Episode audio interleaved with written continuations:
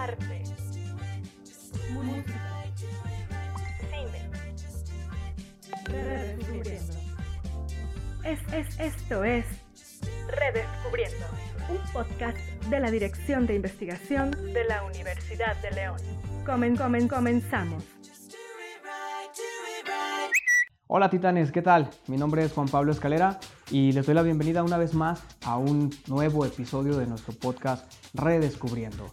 El día de hoy platicaremos de un tema eh, muy interesante que es sobre la, sobre la música. Vamos a realizar un análisis eh, sociológico sobre, sobre lo que es la música. Y para ello pues tengo tres invitados especiales el día de hoy.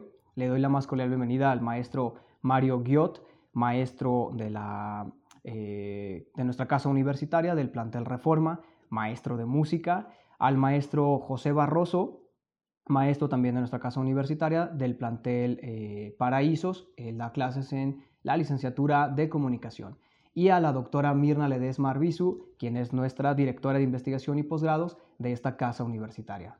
Y bien, pues para comenzar, primero hay que comentar que la música pues es un género artístico que consiste en conseguir efectos estéticos eh, a través de la manipulación de sonidos vocales e instrumentales y que conforme a estándares culturales de ritmo, armonía y melodía pues se va dando esto, ¿no? Y para ello me gustaría comenzar, eh, maestro Mario, con, contigo. Eh, que nos pudieras plantear un panorama, generar un panorama claro de lo que es eh, la música, cómo es que surge la música, cuál es el origen, cuál es el inicio de la música, para poner a nuestros escuchas en este contexto. Licenciado en Música, opción canto por la Universidad Veracruzana. Tiene una maestría en artes por la Universidad de Guanajuato. Cantante y actor, respaldado por una trayectoria de más de 20 años y con un dominio de canto operístico, teatro musical, big band, blues, jazz entre otros.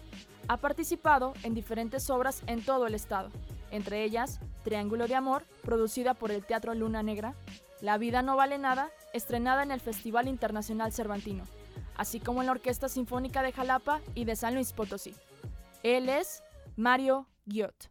Sí, bueno, eh, la música eh, a fin de cuentas es una manifestación, eh, es una necesidad también del ser humano de expresar o de comunicar cualquier tipo de sentimiento, pero también incluso pensamiento. Entonces yo creo que la música desde los tiempos este, de la prehistoria empezó a surgir por una necesidad a lo mejor de, manifestarse. Los, lenguajes incluso yo creo que fueron eh, después de la música. Yo creo que a través de los sonidos, percusiones, ahí empezó el origen de la música. Y a fin de cuentas lo que yo creo es la necesidad de expresar eh, la música en ese sentido desde los tiempos que, el primer hombre pisó este, la tierra, eh, una manera de expresar, incluso antes de crear un lenguaje, ha sido a través de, la música, de sonidos, y esos sonidos fueron enriqueciéndose y eso fue conectándose con, con, estados de ánimo y, con sentimientos. Entonces, eh, la música conjuga todas estas, todas estas formas de expresión que por necesidad el ser humano necesita. Perfecto. Y esto es muy importante porque entonces la música trae como resultado una función muy importante en el desarrollo cognitivo del ser humano, ¿no? Esta expresión a través de las, de las emociones, a través de los sentimientos. Y pues esto es maravilloso. Yo creo que quien no ha este, llorado con una canción, quien no ha reído con una canción, o sea, creo que sin duda alguna cumple esa función primordial. Y, y pues bueno, también mencionarles eh, etimológicamente la palabra música proviene del del griego eh, que significa el arte de las musas. Y es importante mencionar esto porque desde la mitología griega, eh, las nueve musas eran las diosas que inspiraban justamente a la literatura, a la ciencia, a las artes y que eran la fuente del conocimiento plasmado en la poesía, en los cantos y en los mitos de la cultura, de la cultura este, griega. Y otras culturas más adelante, como, como la cultura romana, pues van a eh, darle un sentido diferente a lo que es la música porque ellos relacionaban la música con el orden, con el cosmos. Entonces, la música ha estado presente desde el inicio de las civilizaciones humanas y creo que nos ha acompañado hasta hoy en día. Pero para hacer un análisis más profundo sobre esto, doctora Mirna, eh, me gustaría escucharla a usted en el análisis sociológico que pueda usted realizar en el tema que traemos el día de hoy. Bueno, eh, primero pues muchas gracias que nos estén escuchando nuevamente en otro episodio de Redescubriendo y que en esta ocasión eh, tenemos que hablar, bueno, tenemos suena como, como obligación, más bien queremos hablar y yo pensaría también disfrutar de hablar sobre la música porque eh, yo creo que la gran mayoría de las personas acompañamos nuestra cotidianidad con música. ¿Cuál? Bueno, ya depende de cada personalidad, ¿no? Ya cada quien decide ya qué hora y este, haciendo qué cosas, porque esto es muy interesante. La, la música viene a ser como este acompañante dependiendo del espacio en el que te encuentres. Si, es si utilizas la música como un espacio energético, ¿no? Que tiene que ver con voy a suena broma, pero voy a hacer qué hacer, entonces necesito este cierto tipo de música que me acompañe, que es este resorte que me lleva de forma energética a realizar actividades. Pero si lo que tienes que hacer es estudiar o hacer una investigación, estás redactando un documento, bueno, pues seguramente este acompañamiento musical o sonoro tiene que ser de otra naturaleza. Eh, y me parece que en términos sociológicos, eh, todos apropiamos la música, pero tomamos decisiones sobre ello. Em, habrá géneros que no sean eh, como muy gratificantes y habrá otros que no. Y habrá aquellos que no son completamente desconocidos, bueno, indiferentes o desconocidos y que no hemos descubierto la maravilla y en ese sentido yo quisiera enfatizar en que tenemos aquí a la maravilla del maestro Mario que es cantante de ópera. No sé si lo dije bien. ¿Sí? así es como se refiere uno, porque no quiero decirlo de manera equivocada, este, que luego no sabemos apreciar ni está en nuestro esquema o abanico de selecciones simplemente porque no nos han dicho lo importante y lo valioso que es y tratar de entenderlo, ¿no? Eh, el maestro Mario, pues desde su perfil y desde su trinchera de la música clásica, de la música operística, híjole, debe ser. Sí, eh, eh, sí, claro. yo creo que tiene esto que, que, estamos comentando, tiene mucho que ver también con los, con los entornos en los que nos desarrollamos. ¿sí? nuestro país, por ejemplo, yo se los puedo decir también eh, por experiencia propia, no solo en nuestro país, eh, me ha tocado también eh, salir al extranjero y, creo que el tema de la, de la ópera se ha siempre pensado que es para élites sociales y no es así, realmente no es así. La ópera en su momento fue como si fuéramos al cine. La gente iba a la ópera porque era una fuente de entretenimiento y a fin de cuentas eso es, una fuente de entretenimiento. Entonces, está creada para el pueblo. El, el, coro Va Pensiero, que es el coro de los esclavos de la ópera Nabucco de Giuseppe Verdi, es precisamente, eh, habla sobre, sobre esa esperanza del pueblo obrero, del pueblo trabajador, del que está trabajando 8 o 10 horas, que vive día a día, esa esperanza, ese, ese, ese mensaje que da eh, el Va Pensiero, eh, era, lo identificaba, la, la, clase obrera se identificaba con ese, con ese, con ese coro. Entonces, eh, inicialmente y originalmente yo me atrevería a decir que la ópera en este sentido no es elitista, es precisamente para, para, para, para el pueblo, para todas las, las, personas. Lo que yo creo que ha pasado es que esta revolución industrial tan acelerada a partir del siglo XX, pues también fue desarrollando otros, junto con otros este, aspectos históricos, creo que fue acelerando todo este proceso también en nuestro día a día como sociedad y eso creo es lo que ha provocado este pensamiento de que la ópera es elitista. Lo que sí puedo decir es que no cualquiera puede cantar ópera, eso sí lo puedo decir. Pero que la gente asista a la ópera, cualquiera lo puede hacer. ¿sí? La única diferencia es que un cantante eh, de, rock, por ejemplo, bueno, tiene facultades para cantar rock y tampoco es una regla. ¿eh? Me ha tocado darle clase a gente que canta rock. Le digo, muévela aquí, muévela acá y pasa que es un cantante de ópera hecho y derecho. Qué maravilla. Sí. Entonces, yo, yo, creo que en este sentido eh, la apertura es muy importante, es muy importante la apertura y, y, a mí como la labor que me ha tocado como cantante de ópera para poder, voy a decir una palabra a lo mejor que no es correcta, evangelizar con la, con la, con la palabra ópera, ¿sí? es precisamente decirles a, los muchachos, por ejemplo, en la, clase de canto, existe esto, suena así, y les voy a dejar tarea para que escuchen esto. Al que le guste, bienvenido. Y me ha tocado cambiar vidas, ¿eh? Me ha tocado cambiar vidas. Gente que en la vida había eh, tonado una, una nota, le pongo esta música y descubre que tiene una vocación para cantar no la había descubierto precisamente por los contextos en los que crecemos. A veces no tenemos como que los, como que los, em, los medios o no nos educan para buscar, porque también la ópera ahí está, tenemos un teatro, sí, pero no vemos las carteleras. Esto es una cuestión de cultura también. Tengo la curiosidad de ver las carteleras. Eh, salimos, salimos a la calle y lo primero que escuchamos, pues bueno, es banda, reggaetón, sí. Eh, entonces, eh, y que en su momento también, en los años 50, bueno, salíamos a la calle y lo primero que escuchábamos era Pedro Infante, era Jorge Negrete, era el más popular de ese, de ese momento.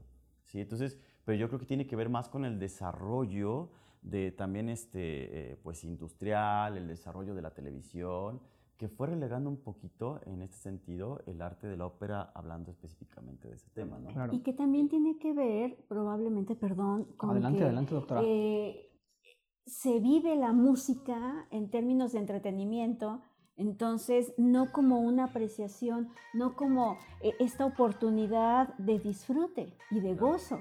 Y yo creo que si alguien solamente se está entreteniendo, pues bueno, puede ser música comercial, música que en este momento puede funcionar muy bien como lo que tú mencionabas, digo, sin despreciar ningún género, música de banda o reggaetón, música pop, este, K-pop, etcétera, porque es lo que está ahorita, pero esto te sirve solamente de entretenimiento. Sí, fíjate, doctora, ahorita usted acaba de decir algo muy importante, la, dijo una palabra muy importante, comercial. Y ahorita, afortunado o desafortunadamente, no sé cómo interpretarlo, pero todo se mueve a lo comercial, todo se mueve a lo que nos va a dejar más dinero, este, incluso algo tan importante y tan delicado que estamos viendo como el agua. Todo se está negociando, todo es ahora comercio, todo es ahora. Entonces, la música no es la excepción las industrias de la música se van a fijar en lo que es lo que escucha la gente y eso es lo que van a, lo que van a, lo que van a promover. No tiene la culpa, yo creo, el artista. Eh, a lo mejor no me gustaría decir eh, un género en especial, pero bueno. No, no, dilo, maestro, dilo. No tiene la culpa, por ejemplo, este, el artista que hace banda, el artista que hace... Reggaetón. Este, reggaetón yo creo que ah, eh, eh, más culpa, o bueno, tiene más que ver, no quiero decir la palabra culpa, tiene más que ver quién lo consume. El mercado. Y tú, como, como, como eh, negociante de la música, si tú ves que va por ahí, pues tú vas por la ganancia. Por más que te guste la ópera y por más que te guste este, la época de oro del cine mexicano, si tú ves que a la gente le gusta ese género que a lo mejor en lo personal no te gusta y a lo mejor ves que, que, no deja mucho mensaje, salvo excepciones, porque ahorita estamos platicando de eso, pues tú como, como hombre de negocio de la música te vas a ir a lo que la gente consume. Entonces, habría que analizar, analizar ese punto. ¿Por qué la gente consume eso? Es que está pensado como un producto. Está pensado como un producto. Un producto comercial, no un producto de la cultura. No, que finalmente funge con los dos papeles. Sí, porque creo que es muy importante lo que está diciendo. Me quedo eh, pensando en lo que decías de, de la ópera de de Va Pensiero de Giuseppe Verdi, eh, una ópera creada para el pueblo obrero, eh, bueno, sí, pensando en ellos, lanzando un mensaje de esperanza de que se puede, de que se puede salir adelante, etc. Pero eh, con esto que estoy escuchando del análisis que están haciendo aquí, maestros, si no es entonces la música el resultado, el producto de, de lo cultural, sino del mundo empresarial o comercial, entonces creo que se está despegando completamente el sentido de la música. Totalmente. Porque debería de ser la música entonces el reflejo de lo que se vive en la sociedad en el día a día, ¿no? Hablamos, por ejemplo, se vienen a mi mente los eh, cantares o los juglares, por ejemplo, el cantar del mío Cid, eh, que reflejaba las guerras, las batallas de, los pueblos, de las, de, las, eh, de las sociedades de aquella época, los corridos mexicanos, que los corridos de la revolución, los corridos de, de, los, de los cristeros que reflejaban el día a día, ¿no? Y creo que entonces está despegando ese sentido. Claro, sí, sí, totalmente, totalmente. Era, era la, la, el reflejo de, lo que, de esa época que se estaba viviendo y ahora desde que ya se ve como negocio, está perdiéndose ese sentido. Ese sentido, totalmente. Viene a ser como la evidencia de la lógica de mercado, pero no tanto del testimonio de la forma de vida, que es lo que se planteaba anteriormente, que tú decías al principio de cómo la música era esta expresión humana, pero que funge como un testimonio de la cotidianidad, ¿no? del día a día, de lo que todos nosotros estamos experimentando y que queda registrado en una narración musical y que ahorita tenemos todo tipo de narraciones musicales. No quisiera citar ninguna en particular porque me puedo ganar muchos enemigos con esto. Eh, pero la cuestión es que sí, hay narraciones ahorita que dices, bueno, serían más bien narrativas, este, que están como de pensarse, de de, crear conciencia. No, y, yo creo que sería muy interesante eh, detenernos un poquito sobre esas narrativas y analizar si, si gustan esas narrativas, ¿les parece? Aunque no entremos eh, de manera profunda, este, sino más bien de una manera sucinta, una manera somera, sobre esas narrativas. Maestro Pepe, eh, en cuanto a tu experiencia, también eres una persona que se dedica al canto, que se dedica a la música. ¿Cómo vives la música tú? Licenciado en Comunicación por la Universidad de León. Tiene una maestría en estudios humanísticos en el área de concentración de ética y filosofía por el Instituto Tecnológico de Estudios Superiores de Monterrey. Doctorando en comunicación y pensamiento estratégico por el Centro Avanzado de la Comunicación Eulalio Ferrer. A la fecha, es director general de la empresa musical Big Band Show, cantante y músico profesional desde los 13 años, contando con una trayectoria de 33 años de experiencia Actualmente es docente en la Universidad de León, impartiendo materias como teorías de la comunicación, semiótica, entre otras. Investigador de la cátedra itinerante de la nueva teoría estratégica. Él es José Barroso Gómez. Buenas tardes, primero que todo. Venimos justamente de actividad académica, venimos de clases, semiótica con diseño gráfico. Nada, que aquí excelente para el tema. Y pues con el placer de ver también acá a Mario, tenemos el gusto de conocernos desde hace tiempo. Así es, así es. Y, bueno, pues la labor que hace Mario también es trascendental porque en un mundo donde justamente este tipo de, de, estilos van perdiendo vigencia, que es una realidad, por lo que ustedes están comentando, justamente por esta dinámica, esta lógica comercial, pues que haya este tipo de, trabajo como el que tú haces, realmente todo mi respeto porque es indispensable. Yo me dedico justamente a la música comercial. Además de dedicarme a, la vida académica, tengo toda la vida, pero yo tengo una, característica muy, muy específica, que yo provengo de un cúmulo de, experiencias musicales realmente súper disímbolas, porque desde niño, bueno, mi padre, paz descanse, él, él, era cantante de lo que ahora llaman música regional, que él, era, él cantaba mariachi, ranchero, cantaba sones jarochos, pero su fuerte era el bolero. Yo me empiezo a dedicar profesionalmente porque me pagaban a los 13 años con mi papá, yo era armonía, guitarra, segunda y tercera voz y me hice en el camino con, con la música, algunos podrían denominarla popular, algunos podemos denominarla comercial y, y de ahí para el Real, eh, pues mis hermanas escuchaban a los baladistas de la época, Camilo VI, José José, luego como somos una familia numerosa, después mis siguientes hermanas eran de menudo, de estas agrupaciones juveniles de aquella época, y a mí me tocó pues Parchís, y cuando yo llego a la secundaria, pues nos toca el boom del rock de los ochentas, de rock en español. Ah, mi hermana la más grande escuchaba rock, ella escuchaba, yo, yo soy fan de Queen desde súper chiquitito porque yo escuchaba Kiss y me encantaba pintarme e imaginarme que los maceteros eran baterías y esas cosas, ¿no?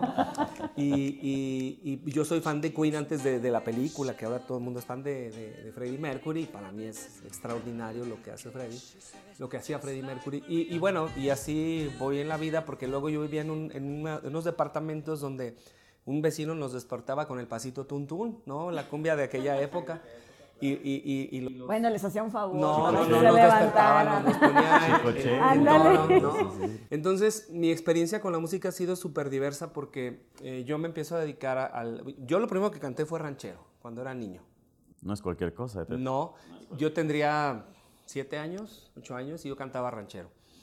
Eh, algo me pasaba en mi interior que me da mucha pena que me viera mi mamá, entonces abandoné, yo, yo, dejé de cantar hasta como los 12, 13 años, empecé a ver que mi papá invitaba a mis hermanos mayores a integrarse al trío, al requinto, a mí uno de mis hermanos, al contrabajo, primera voz, mi otro hermano que canta súper agudo. Y, yo, así, yo siendo un niño de 12 años, yo con mi guitarra. Y me metí al baño con la guitarra. Y me pone, y hasta que un día yo creo un papá dijo, ¿qué le pasa a este chamaco? Y me integró al, a la agrupación y desde entonces a la fecha. Pero yo transito ahí, luego me hice baterista en un grupo de rock en español a los 14 y luego tocaba en un bar, este, bossa novas y eh, batería. Este, y después tengo un amigo que es súper rockero, pero estilos de rock bastante pesados, entonces yo me enamoro de la guitarra y la velocidad.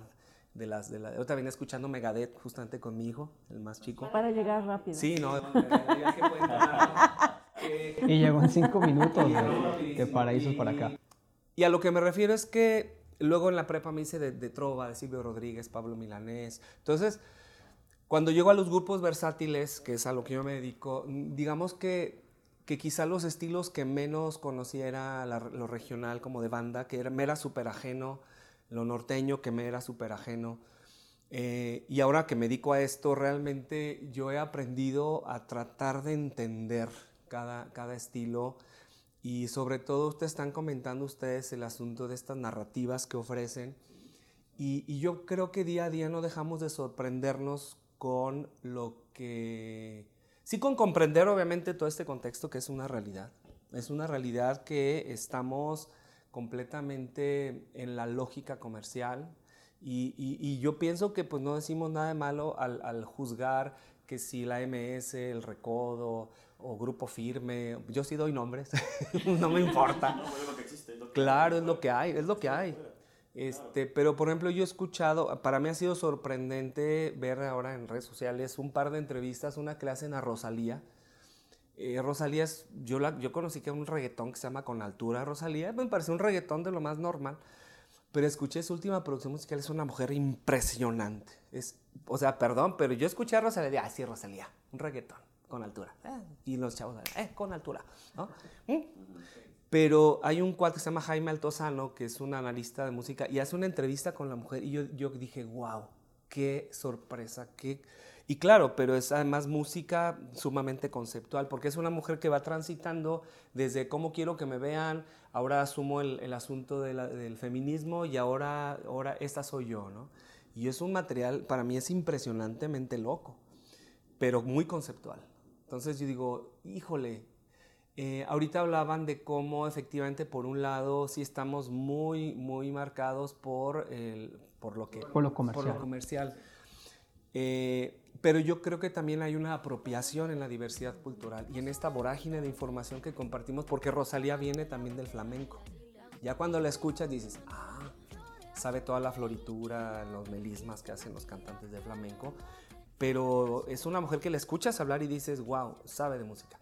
Y acabo de escuchar otra entrevista que le hacen a un cuate que se llama Kid Keo, joven de 26 años que canta trap. Yo soy súper ajeno al trap, pero a mi hijo el más grande le gustan muchos estilos, entre, entre otros el hip hop y el trap, aunque también le gusta el rock. Y es herencia familiar. Que se entre y, todo.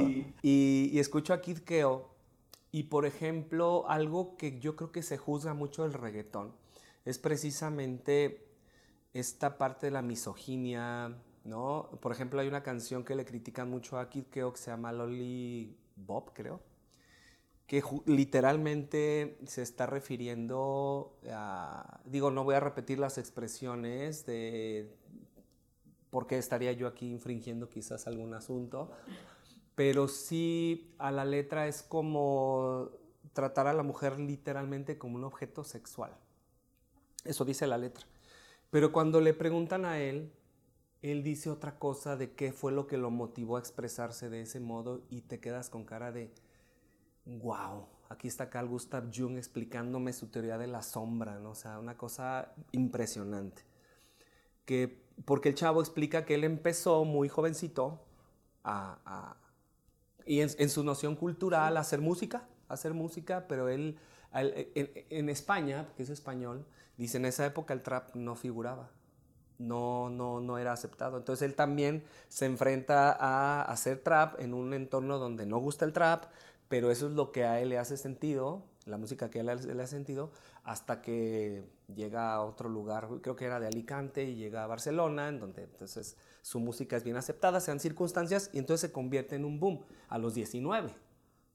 Y ahora que tiene 26 dice que tiene que ir a terapia por, porque pues el hating y todo lo que pasa en redes sociales en torno a la música. Dice, y, le preguntan, ¿y qué opinas de esa canción? Y dice, no, mi mamá me manda por un tubo, casi casi, ¿por qué hago estas canciones, no?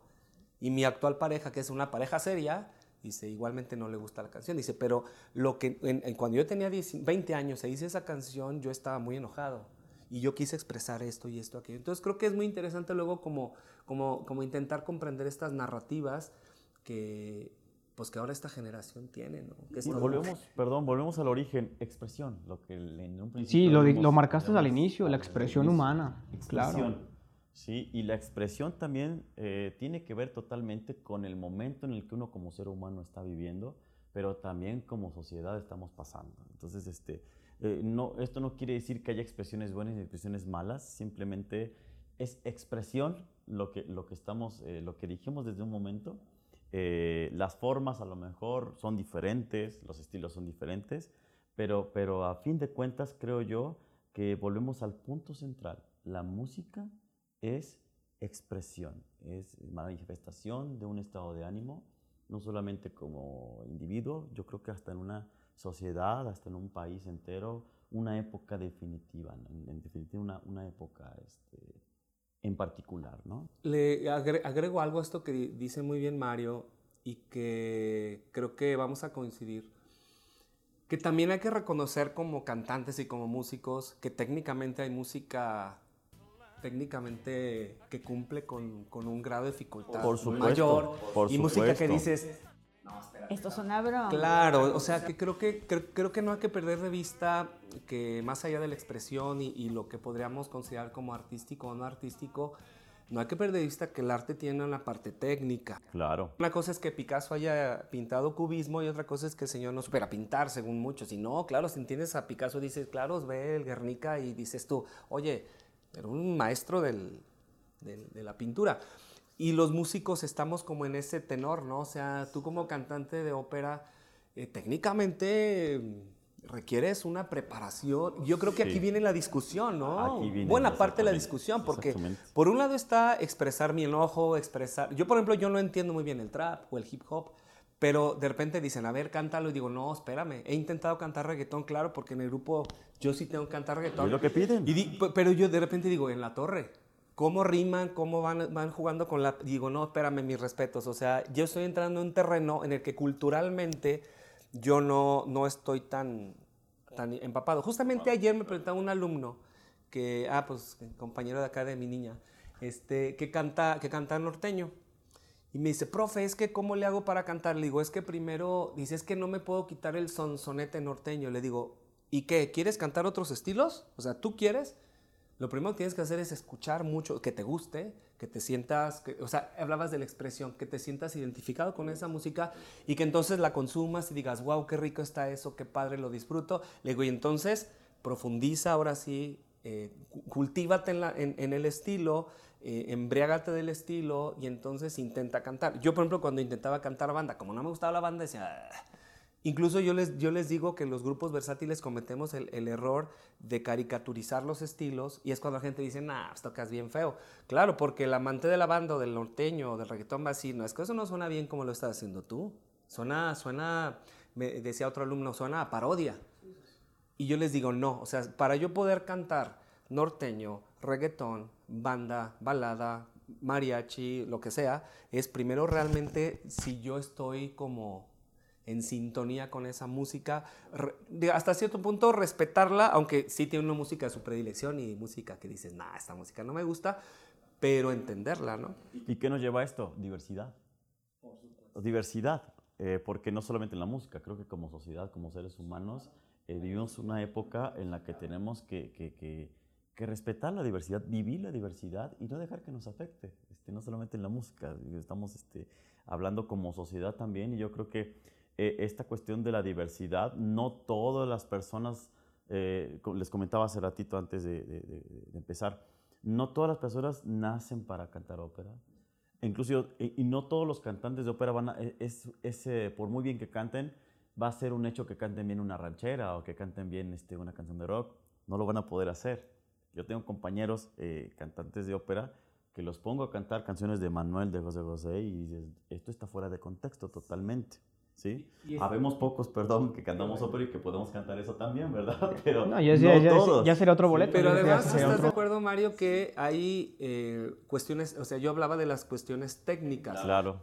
Y hay aspectos que para un cantante de ópera en cuestiones técnicas lo escuchas en lo popular y, en lo, dices, esto es un error. O sea, técnicamente están cometiendo muchos errores. Porque no está concebido. Lo que nosotros llamamos un fray, no sé, algo que utiliza mucho Pepe Aguilar, ah, que es arrastrar las cuerdas vocales, así como ah, este sonido. Pero tú pregúntale a alguien de música popular y dice, claro, es que esto es muy sensual. Ah, mi corazón. Lo hace mucho Diego Verdaguer, por ejemplo, que hace poco falleció. Y técnicamente dices, no, nah, esa es una incorrección. Pero entonces, lo que desde la, la, ópera es algo incorrecto, para la música popular es... Sí, porque el estilo lo pide. El estilo lo pide. Pero yo sí sería, Mario, y creo que ahí sí hay que insistir, eh, que sí hay que pugnar por una parte técnica, por un background. Yo siempre existo, eh, hasta con estudiantes, les digo, eh, es importante que tú desarrolles un background. Es como si tú le pides a un escritor que no lea. Es absurdo, o sea, tienes que leer. Para poder escribir bien, tienes que leer mucho. Sí, coincido. Eh, a, los muchachos que les doy clase de canto, eh, o incluso que les doy este, clase de música, sí les hago mucho hincapié. ¿Quieres tocar lo que quieras? Primero toca bien clásico. Si tocas el clásico o si cantas bien el clásico, vas a poder cantar lo que quieras. Muy bien, maestros. Yo, a mí me gustaría, de verdad es que estoy eh, muy emocionado al, escucharlo a ustedes dos. Creo que nuestros escuchas también por, igual, ha sido muy interesante. Eh, pero me gustaría regresar con, con, esta parte de las narrativas, doctora Mirna. Eh, no sé si usted... bueno, tengo, tengo, cara de que quiero hablar, ¿verdad? este, bueno, es interesante escuchar a ustedes dos por la cuestión de, eh, de lo que significa tener a dos especialistas que cantan.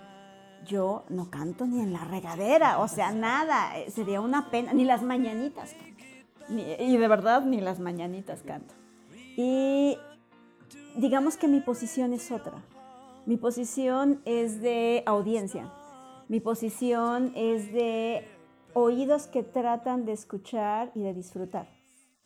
Entonces, mi posición no es precisamente la que ustedes tienen. No quiero eh, sonar a que soy la amargada en la reunión, pero difiero en algunos aspectos eh, de lo que ustedes estaban planteando, porque me parece que aun cuando la música es una forma de expresión, que vivimos en diversidad. Yo digo que hay que aceptar la diversidad, pero no por ello estar de acuerdo con, lo que, con todo, ¿no? Este, porque, pero también tiene que ver con el oído que está entrenado. O sea, no todos los oídos están entrenados. Entonces, habrá quien diga, ah, escucho una de K-pop y BTS es lo mejor, y habrá otra persona que escuche a Paloma San Basilio y diga, es maravillosa, o que escuche a Rocío Durcal, o a, no sé, este, cualquier otro cantante. Pero a mí me parece que el oído se entrena. El oído se entrena. Yo hablo desde la posición de audiencia. Yo no canto, yo no hago música, lamentablemente, este, pero sí me considero que me formé en una familia eh, por influencia de mi papá que eh, toda la vida he escuchado música. Entonces, lo mismo me pasa a mí, ¿no? Toda la vida he escuchado música de distintos tipos, pero sí decido, esto sí lo escucho y esto no lo escucho. O sea, está la diversidad, pero la verdad es que yo no voy a escuchar reggaetón. Y tampoco, y yo lo decido, o sea, no es algo que, pues que me agrade, o sea, mi oído no quiere, este, pero también me parece que em, tal vez yo soy reticente y si hacemos un esfuerzo por tratar de formarnos. Yo, ah, tomé una nota ahorita sobre la alfabetización, un, concepto que se utiliza pues, para múltiples aspectos, aunque se asocia solamente a lo educativo, eh, educativo formal me refiero, pero yo creo que sí sería interesante eh, pensar que en la música se puede lograr una alfabetización. Mm, puedes poner, bueno, a mí me pasa eso con mis hijos, están escuchando una canción y trato de decirles qué género es, quién es el cantante, eh, que traten de identificar cuál es el instrumento que sobresale o incluso les digo, mira, escucha este grupo que ellos no tienen guitarra, no usan guitarra, solamente usan bajo escucha este otro, eh, eh, trata de diferenciar al cantante y a veces hasta les hago examen. O sea, está una canción, les digo, a ver quién es, y ya me dicen, son los Beatles o es Led Zeppelin. Este, ellos mismos entran a, mis em, preguntas, ¿no? Y a mis exámenes, les digo, muy bien, muy bien, ya sabes identificar qué grupo es, qué cantante es, qué género musical es. y ellos mismos han mis hijos fueron de pequeños, como en toda escuela primaria, este, que les ponen reggaetón para eventos y cosas así. Ellos muy pequeños les gustaba el reggaetón. Entonces yo dije, ¿qué voy a hacer? Este, eh, eh, empecé a alfabetizarlos, eh, sería una expresión mía, no quiero sonar despectiva ni mucho menos, dentro de la diversidad creo que podemos tomar decisiones y ellos ahora han decidido ya no escuchar reggaetón. Ya escuchan el reggaetón y dicen, no, es que es mucho menos elaborado que escuchar a una banda que podría ser, no sé, eh, bueno, los Beatles me parece que serían los maestros en ese sentido, aunque está Led Zeppelin, aunque esté eh, este, los Rolling Stones, que son de otra naturaleza, bueno, yo soy fan del, del rock, pero ellos han tomado decisiones de qué es lo que quieren escuchar, ¿sí? ante lo que está en el mercado. Y además de eso, en estas apropiaciones hay también aquellas que son de naturaleza cultural. Por un lado está eh, eh, afinar el oído, insisto, que bueno, eso sería como interesante. Si quieres em, como avanzar un poquito más allá del entretenimiento, del puro entretenimiento. Em, me parece que además de ello, poner atención a las narrativas qué discurso es el que se está elaborando en, cada canción. No nada más su composición, que puede ser magistral, bien decían que estamos en los tiempos donde las bandas han muerto, donde ya nada más hay solistas, porque al solista le arman todo el paquete musical en términos técnicos que ustedes sabrían, este, Pepe y Mario, sabrían decirlo mucho mejor que yo, porque yo no estoy en ese ambiente, pero una banda es distinto.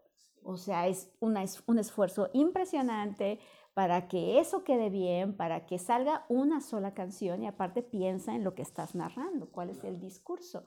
Y aun cuando hay algunos géneros musicales que son de naturaleza comercial, que el día de hoy son muy consumidos, pues sí deberíamos de detenernos un poquito a pensar en el impacto de los discursos que están ahí presentes en muchos sentidos. Por un lado, hay una apropiación emotiva, es un espacio emotivo, ¿no? Entonces, ¿qué tipo de emociones son generadoras ciertas canciones, perdón, ciertas narrativas y tipos de música? Eh, además de ese espacio emotivo, tendríamos que pensar en el impacto lingüístico. O sea, ¿qué estoy escuchando en cuanto a impacto lingüístico? Eh, ay, ¿cuál canción era que, a mí me daba? Yo la escuchaba y yo decía, ah, pues sí, la han de haber pensado mucho, ¿verdad? Este, mientras la escribían.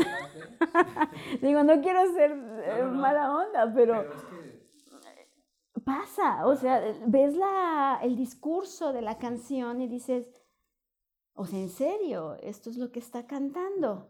O sea, hay hasta memes al respecto, ¿no? Em, yo creo que además de eso, en el menor de los asuntos, además de eso, hay otros eh, discursos musicales que no abonan a un equilibrio social, sino que contrario a ello fomentan otro tipo de estados emocionales, de, de cogniciones que se, toda cognición se puede transformar en una conducta. Entonces, son cogniciones que se apropian y que pueden transformarse en conducta. Y si el discurso de la canción tiene elementos que se introyectan como cognición y que en lo futuro se transforman en un comportamiento, entonces si dices, ay, este, tal vez todos los esfuerzos de múltiples colectivos, no solamente los feministas, que bueno, por supuesto que hago referencia a ellos, tanto esfuerzo por tratar de cambiar una sociedad que necesita tener otro tipo de orden, em, sí, equidad de género, eh, erradicación de la violencia, erradicación de la discriminación, y de pronto escuchas algo que dices, este, no ayuda, porque las personas, la audiencia que les gusta, se enganchan, se identifican emocionalmente, o sea, eh, lo llevan al espacio emocional, lo llevan al espacio energético, y energético en cuanto a acciones me refiero. Y eso puede traducirse en su modificación lingüística, su comportamiento, su manera de entender el mundo. ¿Por qué? Pues porque se identifican, porque hay un proceso eh, hay grupos identitarios que dicen, nosotros escuchamos este tipo de música. Mm, la verdad es que este trap eh, también he escuchado un poco, no estoy segura este, de cuál es su estructura y naturaleza, sé que es difícil y sofisticado. Eh, el hip hop, el rap, que son como estructuras muy interesantes en cuanto a la proyección emocional y social de ciertos grupos y sectores. O sea, por eso es un grupo identitario que lo está produciendo. Habría que ver qué es lo que se está diciendo y si resulta un testimonio, diferenciar esto, un testimonio de una experiencia social de la vida cotidiana de un grupo, diferenciarlo el testimonio de una mera opinión que no es pertinente. O sea, pienso que eh, si bien en medio de la diversidad puede existir de todo, bueno, ese de todo habríamos de pensar si es pertinente. ¿no? Claro. Y en este, en este eh, discurso que, que, hemos escuchado por parte de usted, doctora, eh, desde luego, ¿cómo ha afectado, o más bien cómo se relaciona o influencia la música con estas cuestiones cognitivas? Lo decía al inicio del podcast, llega a, afectar o, o llega eh, a estar muy relacionado con los procesos cognitivos del ser humano, la propia música. Y tan es así que en el ámbito jurídico donde yo me desenvuelvo también lo, han entendido muy bien así los juristas, eh, ya que hay incluso eh, música, arte, distintas expresiones humanas que ahora hacen apología del delito. Claro. Hacen apología del delito. Por eso el narcocorrido. Sí, sí eso, eso es un, muy claro lo, hemos entendido muy bien desde el ámbito jurídico, que eh, sabemos que el impacto de cualquier este, expresión humana en cualquier narrativa del arte, en este caso la música, también puede hacer apología del delito porque impacta en lo que usted está diciendo, en estas cuestiones cognitivas, ¿no? Y desde luego va a influenciar en tu estado de ánimo, se va a proyectar en tu estado de ánimo, o tú puedes estar viviendo en ese momento lo que la música te está proyectando y pues entonces viene este actuar, ¿no? Va a venir este actuar que no siempre va a ser un actuar positivo. Muchas de las veces es un actuar negativo. Y pues bueno, hemos ya llegado a esta parte final, pero no me gustaría cerrar este episodio, eh, maestro Pepe, sin eh, conocer tu, postura en, lo siguiente. Ya hemos escuchado lo de las narrativas, los aspectos musicales, lo, lo cómo, cómo, se genera, eh, pero ¿qué sería de las sociedades humanas sin la música? Te pregunto esto porque tú estás relacionado con, con la música de lleno, tienes un grupo versátil, ya nos has hablado. ¿Y qué pasaría si las sociedades humanas no tuvieran música? Yo creo que la pregunta es compleja, pero esencialmente ya se convirtió en un elemento fundamental de la vida humana. Entonces, es como si nos preguntáramos qué pasaría sin Internet. O sea, se cae el mundo. Eh, Fíjate que más que eso, ay, yo me quedé súper enganchado con lo que dijiste muy bien, Mira, lo dijiste muy bien, no importa, o sea, tú eres melómana y eso te, y además eres una académica extraordinaria. Gracias, gracias. Y lo digo, Lo digo aquí en donde se hay en todos los terrenos. Oh, hay que editar eso. no. no, no, no, es una expresión sincera. Y, y, lo dijiste muy bien, o sea, yo, yo creo que no hay una diferencia. Yo lo que planteaba con, con Mario era justamente el entender qué pasa.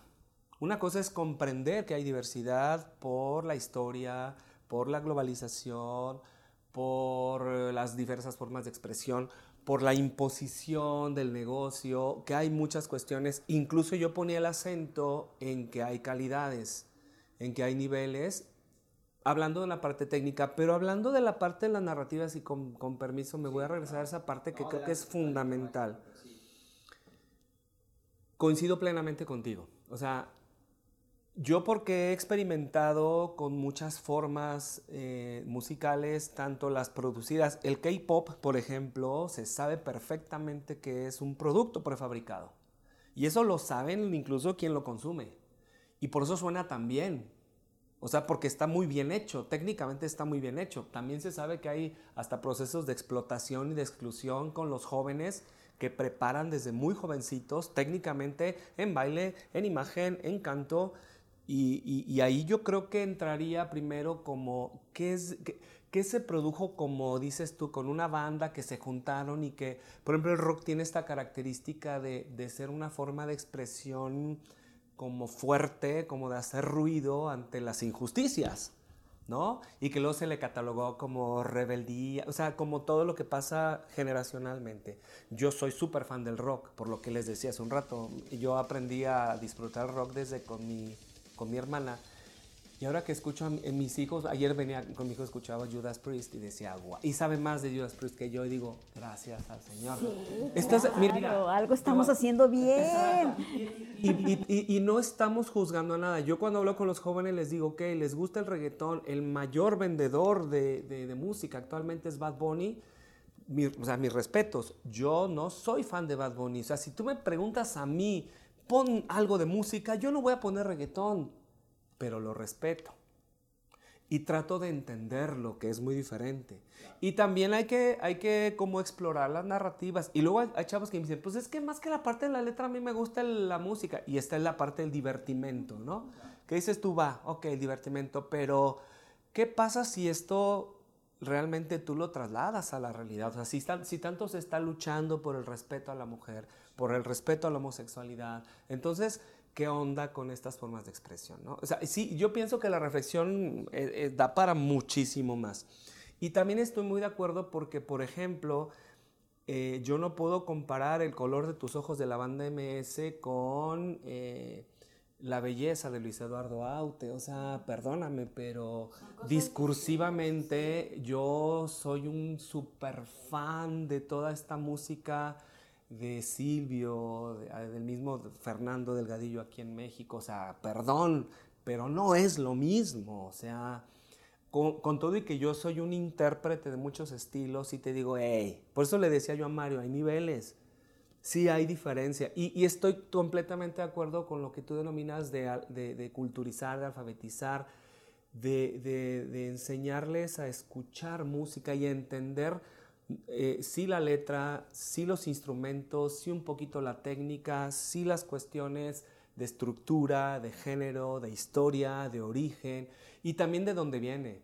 Porque también estoy de acuerdo que el reggaetón se convirtió, el urbano, se convirtió también en un género que está muy copado por una parte industrial. ¿Sí me explico? Por eso yo puse el ejemplo de Rosalía y dije, wow, o sea, ahí sí, cuidado, porque también dentro de de estos, por ejemplo, Mario decía, es que no tiene la culpa, sí, claro, pues es que si hay, o sea, él sí no, lo quería decir con mucho respeto, pero, pero él quería decir es que pues hace falta mucho conocimiento musical, pero es un asunto cultural grave y que afecta muchos de los ámbitos de, nuestro, de, de, de, nuestra sociedad. Políticamente estamos muy mal, en, oye, hasta en deporte. O sea, si quisiéramos tener resultados deportivos distintos, deberíamos empezar por tener otra dinámica y otro conocimiento de la cultura deportiva. Y hablando de música es lo mismo. Si te dan clases de música en la primaria o en la secundaria, o sea, Yo me acuerdo que tenía un profesor que se llevaba su tocadiscos, sí, habla de nuestra edad, gracias. se llevaba su tocadiscos y, trataba de ponernos eh, música clásica, ¿no? Un dominio muy ajeno a lo que se escuchaba en ese momento, ¿no? Y había otro profesor que nos enseñaba eh, cantos eh, de, de, artistas eh, Guti Cárdenas, ¿no? sabe de, otro tipo, o sea, música así, bueno, ¿cómo, cómo, cómo, cómo hago este, este gancho para que el, el, jovencito de secundaria, pues se conozca, no sé, La Llorona, ¿no? O una, un canto sobre la revolución que expresa eh, otra realidad. Este, y, y, demás. Yo, yo, yo estoy, de hecho, más bien suscribo enormemente lo que menciona Mirna y te lo digo, obviamente, se los digo, Pablo, aquí a mi Pam, que también está eh, como músico, pero también como un ser humano que, que, también soy un defensor de causas. Yo también digo, ok, soy comprensivo y entiendo la diversidad, pero, pero yo también tengo mis gustos, ¿sí? Muy personales. Y de repente, y claro, de repente me gusta mucho la voz y la letra, quién sabe, y de repente me gusta el, el beat. El reggaeton tiene esa magia. El beat es sumamente atractivo sea, esa es la realidad. Del... Sí, te atrae, llega a traerte, desde luego. Y, y, y, le da al cuerpo, sí. Pero coincido plenamente en que tendríamos como sociedad, como profesores, como padres de familia, como hermanos, como amigos, de decirle, oye, escucha esto. Yo con mis alumnos sí les digo, va, mira, por ejemplo, la banda tiene algo, algo que a mí no me gusta la música y, y, de hecho no me gustaba hasta que me hice novio de mi esposa y en su casa se escuchaba se escuchaba banda y norteño y cosas que siguen haciendo hasta la fecha. Pero que yo aprendía algo que tiene la banda y que, y que no está padre es que es estridente. Todo el tiempo